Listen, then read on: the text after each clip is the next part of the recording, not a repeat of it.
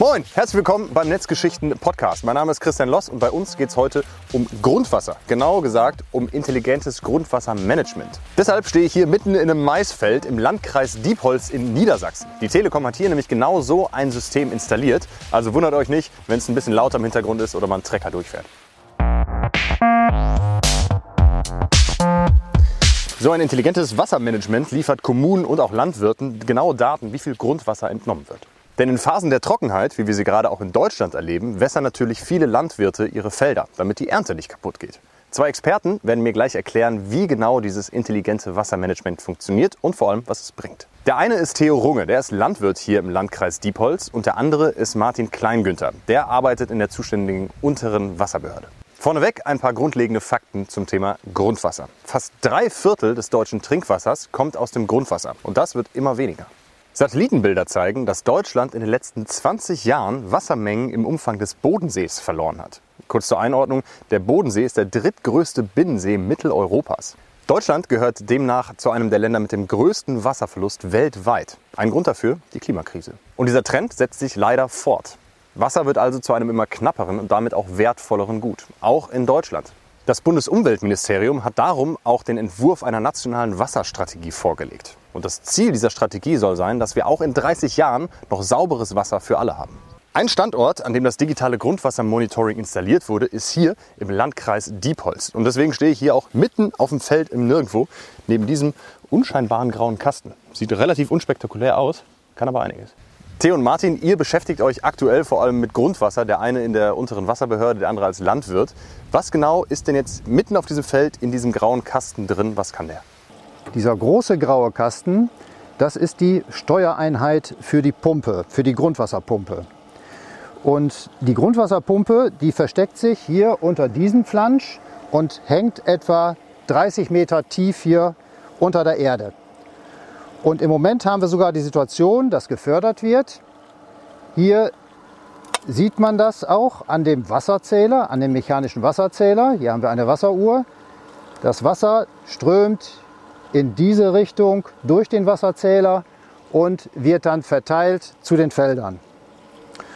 Und dann haben wir natürlich noch ganz wichtig für uns, neben dem mechanischen Wasserzähler, hier unsere Smartbox, wo die digitalen Signale ankommen von diesem Wasserzähler. Ja, das ist eigentlich schon die Grundkonstruktion. Welche Daten werden denn genau hier gesammelt? Wir erfassen hier die Mengen, die gefördert werden. Und zwar im, in der Größenordnung Kubikmeter. Also wenn du hier mal auf die Uhr guckst, dann siehst du, ähm, hier läuft so ein mechanisches Zählwerk. Und das kennst du auch äh, von dir zu Hause. Wasserzähler. Sowas, ja, das ist der Wasserzähler. Der Wasserzähler, den hast du bei dir zu Hause. Und zwar im Hauswirtschaftsraum, da wo die Trinkwasserleitung ankommt. Der Wasserzähler ist deutlich kleiner. Und dieser muss größer sein, weil viel mehr Wasser da durchgeht. Und das kommt hier alles mechanisch an. Und wir wollen das ja digital haben. Und deswegen ist hier so ein Kabel mit eingebaut. Dieses Kabel, an diesem Kabel ist ein Steckschuh und da ist ein Magnet drin. Und dieser Steckschuh kommt jetzt hier im Außenbereich von dem digitalen Wasserzähler, wird er angebracht.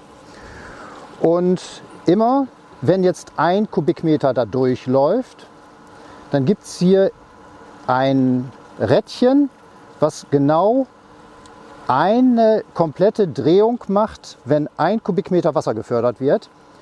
Und in dem Moment, wenn ein Metallplättchen, was an diesem Rädchen ist, an dem Magnet vorbeikommt, dann gibt es einen elektrischen Impuls und der wird von diesem Magneten aufgenommen und weitergeleitet hier an unsere Smartbox. Und das ist dann auch sozusagen der Übergang von mechanischer Zählung zur digitalen Zählung. Die Digitalsignale werden dann hier erfasst und zusammenaddiert in Stundenzählmengen, Zählimpulsen. Dann haben wir vielleicht 60 Zählimpulse in einer Stunde. Dann wissen wir auch, dass aus diesem Brunnen in der Stunde 60 Kubikmeter gefördert wurden. Das heißt, man kann hier messen, wie viel Grundwasser entnommen wird. Aber An wen gehen denn diese Daten und was passiert dann damit? Also ähm, die Daten gehen äh, zunächst mal an den Landkreis. Äh, der hat da eine Erfassungsmöglichkeit. Aber wir als Landwirt haben auch die Möglichkeit, darauf zuzugreifen. Also wir können äh, sozusagen auch ähm, zeitgenau oder in, in, Echtzeit sozusagen sehen, ähm, wie die Beregnung läuft, äh, wie sie funktioniert, äh, welche Mengen ausgebracht werden.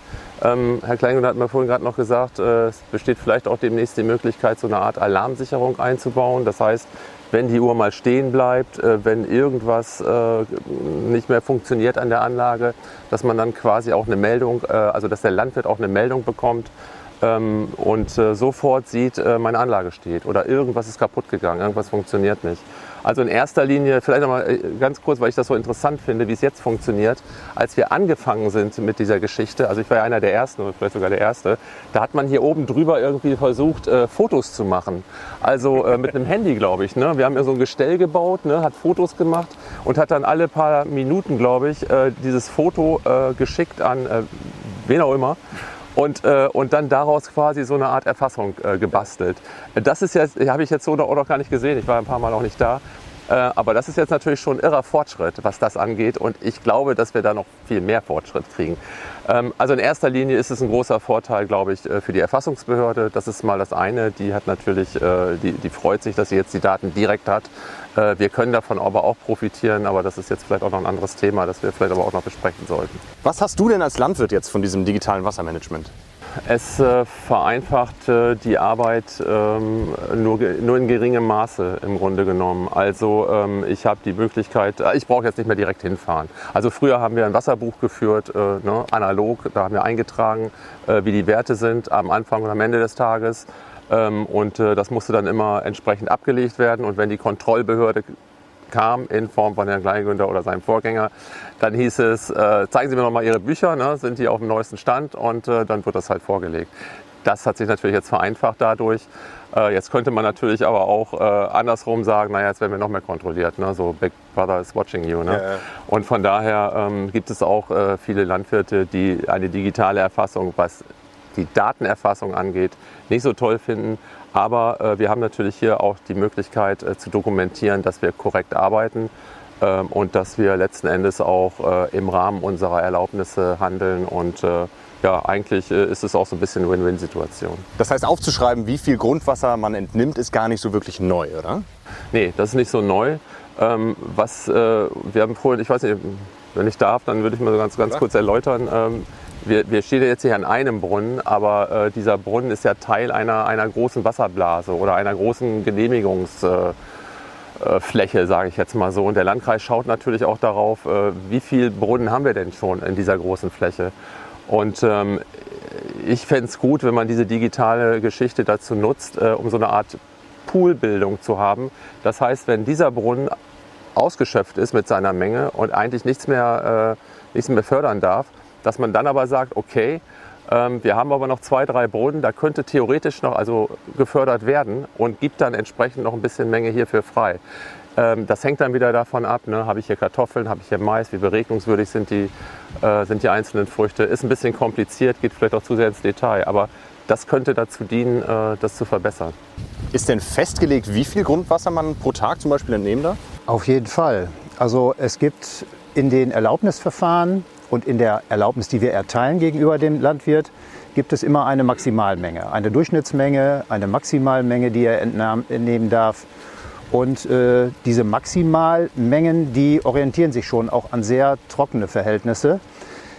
Jetzt haben wir natürlich in diesem Jahr eine sehr außergewöhnliche Trockenheit, äh, die so, auch gerade was die letzten beiden Monate angeht, äh, noch nicht da gewesen ist. Vor äh, ein paar Jahren, 2018, 2019, hatten wir schon ähnliche Situationen, also sehr extreme äh, Ausprägungen der Trockenheit. Und äh, das schießt so ein bisschen über die statistischen Ziele hinweg, ähm, hat dann auch in vielen Fällen zur Folge, dass die Landwirte ein Stück weit gezwungen sind, noch mehr beregnen zu müssen, um ihre Kulturen äh, zu erhalten. Ähm, das ist durchaus ein Problem. Um die Frage zu, kurz zu beantworten, ja, es gibt diese Vorgaben von uns, äh, wie hoch die Maximalentnahmemenge ist. Und äh, diese Vorgaben sind natürlich auch erstmal einzuhalten. Welche Vorteile hat denn dieser Digitalisierungsprozess und vor allem für wen? Wenn man jetzt die Brille des Wasserwirtschaftlers aufsetzt, dann guckt man äh, in Niedersachsen auf die großen Flusssysteme erstmal. Da haben wir im Westen haben wir die Ems, in der Mitte haben wir die Weser und im Norden haben wir die Elbe. Und dazwischen gibt es dann nochmal mittelgroße Gewässer, die diesen großen Gewässern das Wasser zuführen. Und jetzt muss man sich das so vorstellen, dass dieses System das Land zerschneidet, in ein neu aufteilt, in einen, in einen Zuschnitt, den sonst keiner kennt. Und das ist der Wasserkörper. Und in diesem Wasserkörper ähm, findet eine Grundwasserneubildung statt. Also das, was an Regen runterkommt, das haben wir irgendwann im Grundwasser. Und das Land hat ausgerechnet, wie viel Wasser man entnehmen darf aus dem Grundwasserkörper, damit wir diesen Grundwasserkörper auch äh, gerecht bewirtschaften, also nicht zu viel rausnehmen. Nachhaltigkeit ist da auch das Thema, so wie äh, auch ja, äh, im Bereich der Forst gibt es das auch äh, im Bereich der Wasserwirtschaft. Und da ist es dann jetzt interessant zu wissen, wie viel wird aus dem Grundwasserkörper jetzt gerade in diesem Jahr entnommen und haben wir vielleicht diese, diese Grenze überschritten, äh, dass zu viel entnommen wurde. Und ähm, darum fassen wir die ganzen Daten auch nochmal anders zusammen für uns. Das ist für den Landwirt nicht so interessant, aber wir möchten eben sehen, wie das in diesem Wasserkörper aussieht. Und nicht nur wir, das Land hat eben auch ein großes Interesse dran. Welche Probleme kann man denn damit angehen? Wir haben natürlich Probleme auch ähm, mit der Akzeptanz in der Bevölkerung, in der Öffentlichkeit, äh, wenn wir beregnen. Ähm, nachzuweisen, dass wir auch äh, sinnvoll beregnen und dass wir effektiv auch beregnen, möglichst. So, und ähm, Letzten Endes ist es ja so, dass wenn das Wasser knapp wird, auch der Landkreis darüber nachdenkt, äh, natürlich Wasserverbrauch auch privat zu beschränken. Das heißt, die Leute sollen nicht mehr äh, ihre Pools äh, voll machen, die sollen nicht mehr so viel Auto waschen, die sollen nicht mehr in den Rasen sprengen und und und. So, und jeder, der mit Landwirtschaft nichts zu tun hat, findet das natürlich erstmal blöd. Und äh, dann fährt er aber durch die Gegend und sieht, hey, da sind ja Leute am Beregnen und guck mal, wie viel Wasser da irgendwie aufs Land ge geplättert wird und wofür eigentlich. Und, äh, und dieses, äh, dieses Bewusstsein, ne, dass man sozusagen ähm, das, was wir Landwirte auf die Äcker bringen, äh, dass das wichtig ist halt zur Nahrungsmittelproduktion oder auch äh, dazu, dass wir irgendwie Essen auf dem Teller haben, äh, das ist bei vielen so noch nicht angekommen. Und wir können über diese Technik nachweisen, dass wir letzten Endes auch korrekt arbeiten. Kann man denn durch die Digitalisierung der Landwirtschaft auch sowas wie Nachhaltigkeit neu oder vielleicht anders denken? Es gibt hier in der Nähe Felder, die sehen äh, nicht so toll aus äh, wie der Mais äh, oder die Kartoffeln hier hinter uns äh, oder vor uns. Ähm, und ähm, die sind eigentlich, äh, ich sag mal, aber trotzdem ähm, natürlich im Vorfeld äh, gedüngt worden, behandelt worden, mit, so als ob sie genauso aussehen würden. Und äh, wenn ich aber das Wasser nicht auf diese Felder bekomme, dann kann sich dieser Prozess im Boden nicht umsetzen. Dann, dann, dann kann die Pflanze das nicht aufnehmen. Und ähm, diese, diese ganze Nahrung, sage ich mal, für die Pflanzen, die wir da ausgebracht haben, die, die wird irgendwann im, im Grundwasser landen. Die wird irgendwann da landen, wo sie nicht hingehört. Äh, und äh, wenn wir das über die Bewässerung hinbekommen, dass die Pflanzen aber diese Nährstoffe aufnehmen, dann machen wir da aktiv etwas für Umweltschutz, für Klimaschutz und für alles, was wir eigentlich wollen. Das ist ein ganz, ganz wichtiger Punkt. Wie kam denn da jetzt die Zusammenarbeit mit der Telekom überhaupt zustande? Ja, äh, unser Landrat ist 2019 von der Grünen Woche in Berlin zurückgekommen und da war dieses Wasserthema ein zentrales Thema, ein Klausurthema. Und äh, ja, dann haben wir diesen Arbeitsauftrag bekommen, mal zu gucken, inwieweit es äh, Digitalisierungsmöglichkeiten gibt im Bereich ähm, ja, der Entnahmemengenerfassung. Und gesagt, getan. Ich habe dann geguckt, eine Inter Internetrecherche durchgeführt und musste feststellen, das gibt es so noch gar nicht.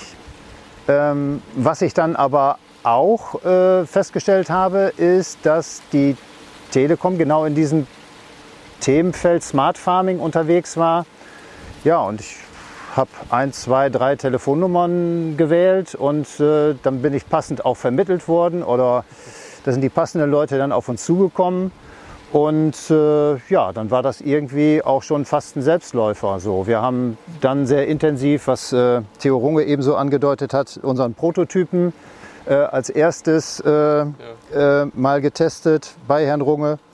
Und ähm, ja, das Ganze hat sich dann weiterentwickelt. Ja, und seit dieser Zeit sind wir, sind wir da eben, ja, ich kann schon fast sagen, als Team da dran. Wie glaubt ihr denn, wird sich diese Technik weiterentwickeln? Also welches Potenzial hat das? Ja, also ich, ich glaube, äh, dass wir auch äh, über kurz oder lang dahin kommen. Ähm, wir brauchen ja auch effiziente äh, Möglichkeiten, ne, um letzten Endes auch unsere Felder zu beregnen. Das wird ja auch in der Gesellschaft diskutiert. Ähm, wir können das Wasser nicht verbrauchen, ähm, ohne damit auch irgendwas zu bewirken. Ähm, und ähm, das kann natürlich dazu dienen, dass man es da mit koppelt, äh, mit ähm, GPS-Systemen, mit Systemen, die äh, erfassen, wie groß ist der Bedarf äh, auf der Fläche, wie hoch ist der. Äh, und dann könnte man über dieses System sozusagen, ähm, wie beim Dünger auch, ähm, so, während ich beregne, sozusagen feststellen, muss ich da ein bisschen schneller beregnen oder langsamer. Das heißt, braucht die Pflanze mehr Wasser, braucht sie weniger. Das, äh, das würde dann mit Sensortechnik gekoppelt werden. Aber dann hätten wir eine absolut effektive Beregnung. Das wäre natürlich super. Äh, ist wahrscheinlich noch ein bisschen hin, aber das, äh, ich könnte mir gut vorstellen, dass das hier Teil dieses Systems werden kann. Und wie könnte so eine Digitalisierung auch in Zukunft aussehen oder sich weiterentwickeln? Es ist auf jeden Fall ähm, auch wichtig oder das hilft in der Gerechtigkeitsdebatte, weil Wasser wird jetzt immer mehr auch ein emotionales Thema.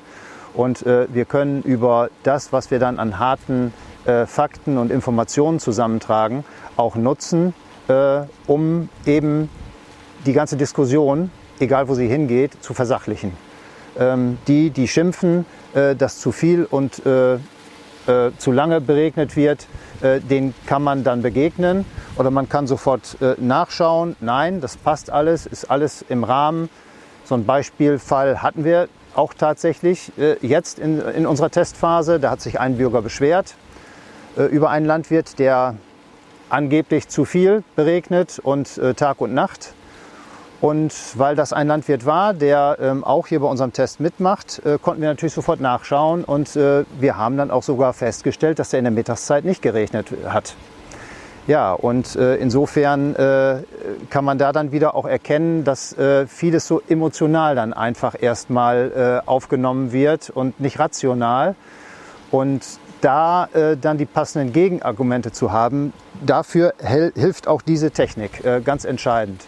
Und ähm, das wird dann im technischen Sinne, wenn wir die Wasserwirtschaftler dann auch noch mit diesen Dingen arbeiten, in großen Teilräumen, wo es schon sehr große Modelle gibt, Grundwassermodelle, können solche Daten auch helfen, äh, die tatsächliche Ist-Situation in einem Modell darzustellen. Ähm, das ist jetzt alles noch so ein bisschen Zukunftsmusik, zumindest hier für unsere Region. Aber es gibt in Nordostniedersachsen äh, eben Regionen, die werden ganz, ganz intensiv beregnet. Da gibt es im Prinzip keinen Acker mehr, der nicht beregnet wird. Und äh, da sind solche großen, riesengroße Modelle werden da aufgestellt, Grundwassermodelle. Ähm, da äh, könnten solche Informationen äh, natürlich auch sehr, sehr wertvoll sein. Also ich habe mich bisher sehr wenig mit Wasserknappheit in Deutschland oder Grundwassermonitoring auseinandergesetzt. Aber dieses Projekt hier zeigt ja, wie wichtig es ist, sich damit zu beschäftigen. Wenn ihr euch noch weiter dafür interessiert, dann schaut doch gerne mal auch in unserer Netzgeschichten YouTube-Folge vorbei. Den Link dazu und weitere Infos zum Thema findet ihr unten in den Show Notes. Und ansonsten gilt wie immer, Podcast abonnieren nicht vergessen und dann hören wir uns das nächste Mal wieder hier beim Netzgeschichten Podcast.